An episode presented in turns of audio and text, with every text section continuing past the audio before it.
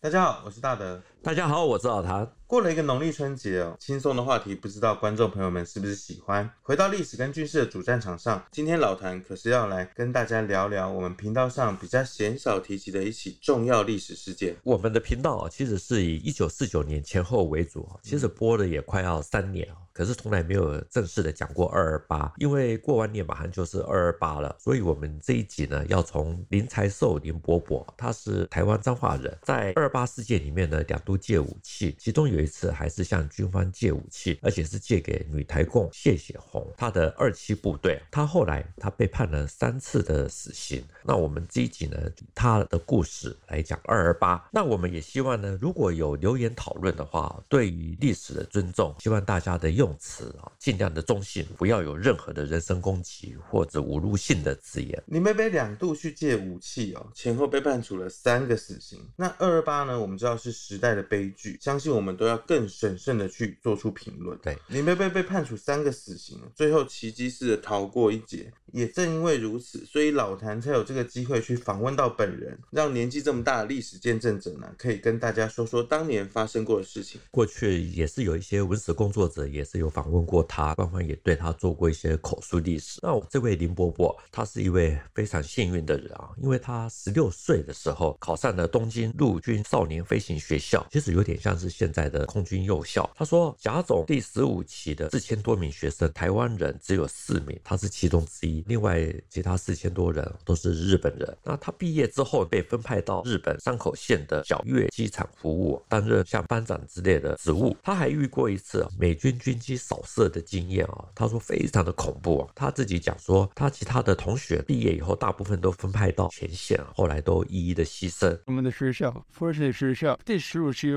第九中队第五班哈，一个班是二十四个人，二十四个人是日本人的，都是日本一个班，我是当班长。是。这位林贝贝啊，他不仅命大，身份其实也蛮特殊的哦。他还当过日本的少年航空兵。是我们知道，今天要讲的二二八事件呢，是在一九四七年的二月二十七号到五月十六号之间发生的事情。那时候的台湾呢，各地爆发激烈的官民冲突，民众呢是希望能够政治改革，最终呢，国府派军队武力镇压的一场事件。对，二二八其实是非常的复杂，像是呢，原先的台籍日本兵呢回到台湾，在二二八事件里面扮演什么样的角色？其实也是很复杂。林伯伯呢，他说他之所以被卷入二二八，是二战结束，他那个时候搭乘日本的军舰回到台湾。那因为他没有工作，所以在一九四六年的时候，先去学汉文，后来参加代课教师的考试，考上了之后，在西湖这边任教。那一九四七年三月二日，一个朋友从外地去找他，隔天呢，林伯伯要送这位朋友到西湖车站去坐车，在街上闲逛的时候，看到都是人，而且人心浮动，可是却没有警察在那边维持秩序，他才知道说二二八事件发生的。我们在这里简单的补充一下，二二八的导火线是发生在台北市的延平北路大道城一带。那时候呢，由于茶气私烟呢，造成摊贩林江麦女士啊，跟专卖局的台北分局茶气员傅学通等六人起了冲突跟争执。这个时候呢，茶气员用他的手中的枪管呢，去敲女烟贩的他的头部哦，进而使得这个围观者大家群情激愤，开始包围这些茶气员动手。在这个混乱的情况。之下呢，傅学通开枪。这个时候呢，误及旁边来不及闪避的旁观者民众陈文熙先生，导致他伤重不治。哇，这个时候愤怒不满的群众开始包围警察局，要求要交出凶手。包围治安机关的风潮一开始是从台北开始，那很快的就蔓延到了全台，不少地方的派出所也被包围，或者也有警察逃跑了或被殴打。那所以那个时候地方治安机关很多的任务啊，不得不交由各地所组成的青年队或者自卫队甚至是消防队，他们来接手。在这样子的背景之下，维护公权力的机关这么快就丧失了它原本该有的作用。可是这又跟林伯伯他有什么样的关联性？林伯伯讲，二二八一传到中部，自然就失守。他在西湖的观察，主要是过去的日本警察，他的凶狠是非常的著名，所以百姓心中呢对警察其实是有怨恨的。再加上公所在战争时期也有很多的作为，让大家心生不满。另外就是那个时候国军来台湾的。水平，其实不太行的。刚开始呢，大家还会因为他们是经过了八年的抗战，没有受过什么特别的教育来自我安慰。可是后来呢，因为有些士兵呢会借用手中的枪支啊、子弹来欺压，来获取一些利益，再加上物价的腾飞，种种的因素纠结在一起，很快的就散开了。因为治安失控，所以林伯伯讲说，一些年轻人提议要组成青年自卫队，他们呢大部分都是受过军事训练，像他们西湖镇总共大概有二十多人，因为自卫队呢大部分都是曾经被日军征调到南洋作战，都是有一些经验的。那他因为过去在军中呢，他的位阶是最高的，而且还带过日本兵，所以就被推选为队长。龙会历史上就是这个青年自卫队，西湖镇青年自卫队，龙会开始组织的。我就我就很好奇啊，嗯，我就去参加去。他们说的队长，嗯，找不到人，嗯哼。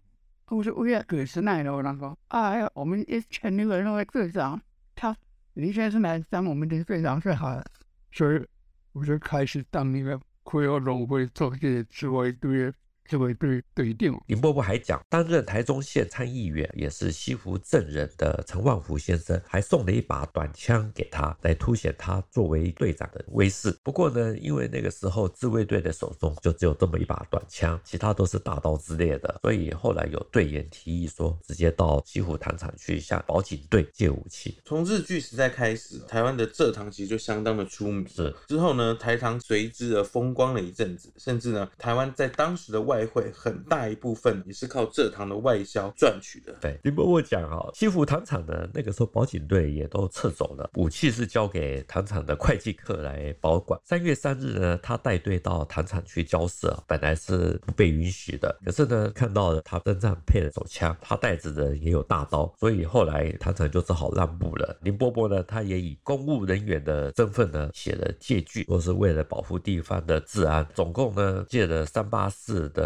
步枪呢十几支，还有卡车有一辆。所以林贝贝的这种做法软硬兼施哦，真的起到了作用。是，而且他借武器，他还写了借条，其实蛮特别。这个。白纸黑字呢，成为他后来被判内乱罪的重要证据。可是呢，也因为他写了借据啊，所以让他意外的躲过一死。所以说，他变成是一个双面刃的一个是是是一个方式。对，嗯，因为我讲说，二二八事件发生后，大部分的乡镇都成立自卫队，可是手上都没有武器。西湖自卫队呢，因为有枪支，所以实力是属于是最好的。那我们知道，二二八事件在发生后，有一批台籍精英后来出面与陈仪协议。陈仪答应说要召开善后处理委员会，可是也通知了中央要派兵来台湾。之后呢，陆军第二十一师在三月九号登陆，很快的就控制了局势。林伯伯因为两次带头借武器啊，所以在军事法院法官对他说，政府呢对二二八这个事件呢其实是有宽待之意，而你的犯罪事实也很明显。可是从调查到现在呢，并没有发现到说有特别的恶意，再加上是自首，可是呢内乱罪只有死刑啊，所以呢。现在把你的内乱罪啊改成妨碍秩序，判刑一年两个月，当庭给释放了。所以这个林财寿北北他借武器哦，在当时的确是很敏感，结果突然间变成了妨碍秩序，其实这个刑度就差很多了。是是是。如果他借一次哦，或许可以忽略不计，但他借了两次。对，老谭一开始也说，他把这个武器还借给了非常著名的女台共谢雪谢雪红，变成了对抗国军的二七部队的主要的装备。对，那这是哪一次借武器啊？这是就是第二。次，林财寿伯伯那个时候，他率队去台中的空军基地借武器。对于这个事情呢，其实要从二二八扩散到台中来说起。首先呢，二二八事件发生后，三月二日，台中地区的民众呢，收到了号召召开市民大会的传单，这是由杨逵还有钟义人他们所印制的，共同的推举台中市妇女会理事长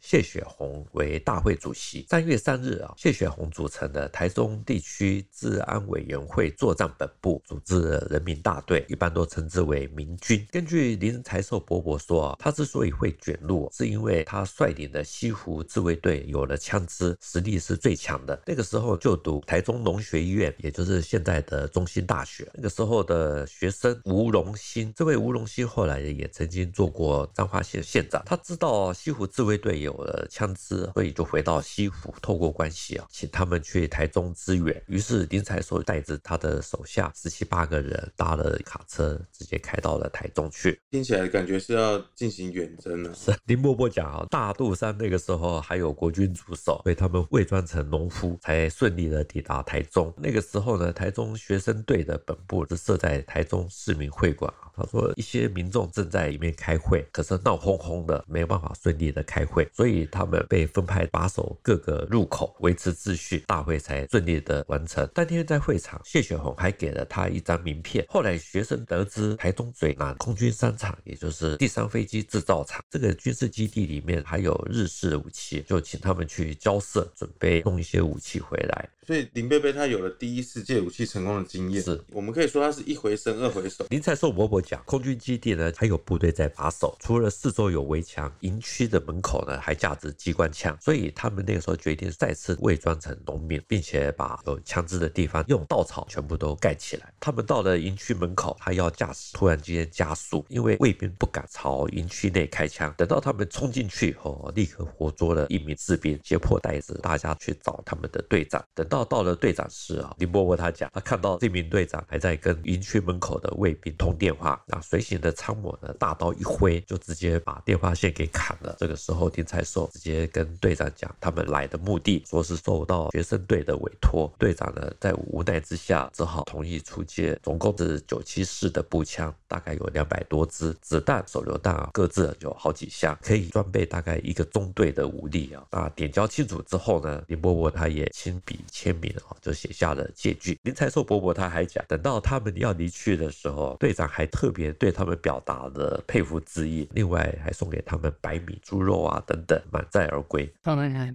希望也是来源不出息，听说。空空的上去，那边里有很多日本的那个武器，很多小时候跟那个吴荣先说，啊，吴荣先先生，你转到里面队长，到里面那个空间里面去商量，接到那个做那个签名，对，有关武力给完以后要做事情容易顺利。小时候一讲，吴荣现在告诉我说，小时候我听人的说，就靠我转分的这空空来这句话就能出来了，是不是？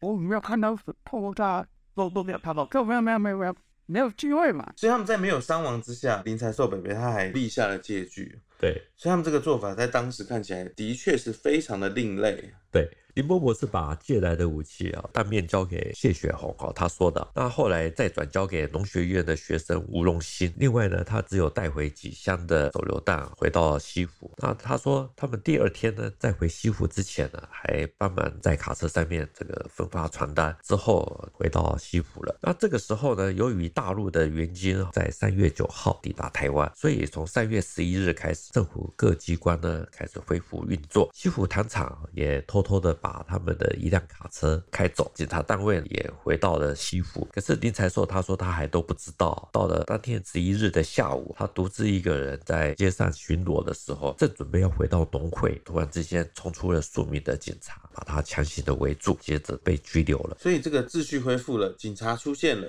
就代表说国军的部队二十一师已经来了。对，不过呢，林伯伯讲到说他被捉住了以后呢，我觉得这段啊其实是非常的有趣。他说这个时候呢。有很多的老百姓纷纷的邀请政府人员还有警察到他们家里去吃饭，所以那天晚上呢，整个分住所就只有剩下一个人是临时刑警。他说，这名临时警察没有受过训练，也搞不清楚事情有多大条，所以竟然。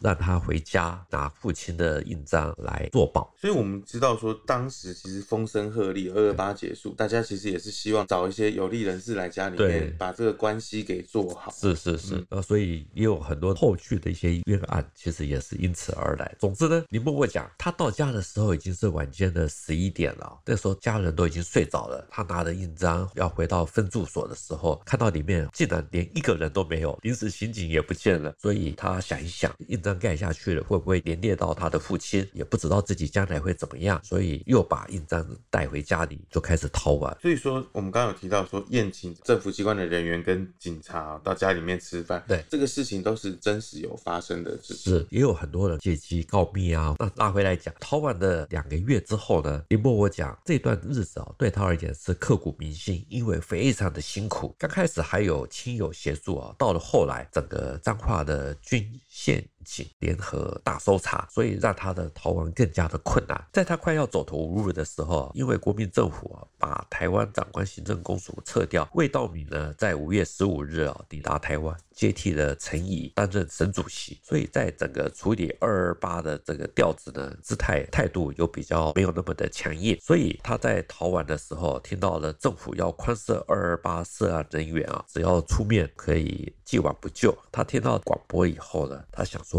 逃亡实在太苦了，所以就偷偷的回家禀报父母。后来在乡长的带领之下，到了警察局去自首。林才寿北北呢，因为借武器跟二二八事件牵扯上，在国军的强势的作为之下呢，又走上了这个逃亡之路。他跟谢雪红的这一段呢，其实在当时的氛围下，足以让他被执行死刑了。对，可是呢，老谭开始也有提到说，林贝贝最终是逃过了死劫。林伯伯讲，在园林分局做口供的时候，提到到了在开市民大会的时候，谢雪红给了他一张名片。他一讲出谢雪红这三个字的时候，警察吓了一跳，告诉他说：“我看你老实，以后在做笔录的时候，千万不可以。”再提到谢雪红这三个字，而且还把笔录里面啊有关谢雪红的部分全部都删掉。口供问完之后呢，林财寿伯伯他被送往驻守在台中的二十一师的军事法庭，也就是三月九号在基隆登陆的部队。他说他住在仓库里面，他看到建筑物是长约一两百公尺，总共有三排，里面都住满了涉及二二八事件的民众。林伯伯讲他的罪名是内乱罪，并且被判处死刑。他在狱中遇到了。两名大陆人在帮助之下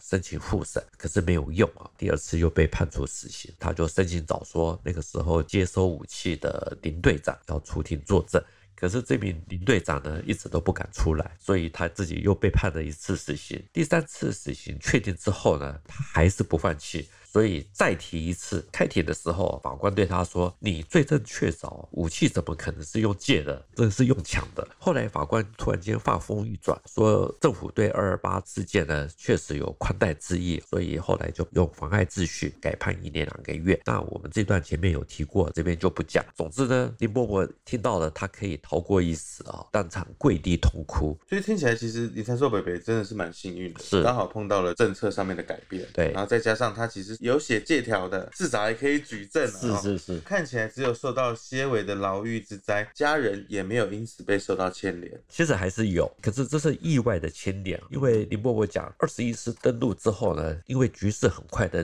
扭转，所以在逃亡的时候，甚至于躲在墓穴里面。有一天晚上呢，他年仅十七岁的胞弟啊林天赐，穿着他从东京飞行学校带回来的旧军服啊。押寮里面的看守来追捕林财寿的军警，因为语言不通，就把他的弟弟当成是他，立刻就是一阵乱棒殴打。后来再把林天赐带到村长办公室，经过村长的确认啊，才知道是认错人。因为他的弟弟年纪太小，受到这样的惊吓，后来精神错乱，整天会喊说啊，耍兵来啊，哦，打个阴照，看到人还会打，所以后来被关在他父母亲做的水泥监牢，这样子过了十九年。这些未未来门的框，这个门，啊，这是窗口，一定要是温温温点，那个后面有个框，这个框留排水温，都在这些很小的地方，十九年啊。在那样的年代哦，幸运跟不幸都是在一线之隔。是，不过呢，林贝贝他本人其实是算幸运的，他从西湖糖厂借的武器也已经归还了。是。可是呢，他从台中水南空军三厂借来的武器却不见了。这批武器，二七部队，二七部队收走了。对，我们知道哈，因为三月三日啊，谢雪红在台中市参议会组成了台中地区治安委员会作战本部啊，组织了人民大队。在三月四号呢，他获得了这一卡车的武器之后，他们在五日下午，另外还组了特别支援队啊，去支援虎尾机场的战斗。到了三月六日呢，作战本部。把在地的部队呢，大概有四百多名的青年啊或学生，还有一些二战以后退伍的这些台籍日本兵呢，改组成为二七部队，由中义人担任二七部队的部队长。所以刚提到的这批装备是被谢雪红给拿走了，呃，其实是转交给二七部队。这个二七部队呢，他们因为组成之后啊，其实就把整个台中市啊中部地区给控制住。后来呢，因为知道二十一师三月九日登陆基隆，到了十二日已经逼近了台中，所以那个时候二七部队呢，避免在台中市作战会波及市民，所以决定在三月十二日下午开始撤离台中，撤到埔里，并且把这些弹药啊、武器、人员等等啊都集结在埔里国民学校。到了三月十六日啊，增援国军呢开始进攻埔里，二七部队警备队的指挥官是黄金岛，率领了三十多名的学生驻守在乌牛栏吊桥西南边六百公尺处的南北两个小山峦啊，在那边作战，因为他们利用地利之便呢，打击了要进入普里的二十一师一四六旅。四三六团的一部分，在台湾史里面呢，被称为乌牛栏之役。听起来这二七部队其实也蛮能打的。其实二七部队的成员呢，大部分都受过日本的军事教育啊，而且基本上呢都有作战经验，所以他们对小部队作战还算是有把握的。不过呢，这也是一场规模不大的战斗。那因为普里当地的原住民呢，其实并没有支持游击作战，再加上二七部队它的弹药不足啊。所以，就打完这一场以后呢，三月十六日的晚间解散了，结束了中部地区的武力抗争。对于这一段呢，根据中研院台史所出版的《我的回忆》这本书呢，是谢雪红的相知杨开煌他的遗作。这本书里面特别写说，当时国军把全面进攻改为重点进攻，在大陆战场集中兵力要进攻陕北还有山东。那二二八事件的发生呢，逼迫了蒋介石抽调兵力来台湾，对于牵制国军的。兵力其实是起了一定的作用。雅克瓦的这本书呢写的啊，因为他是汉。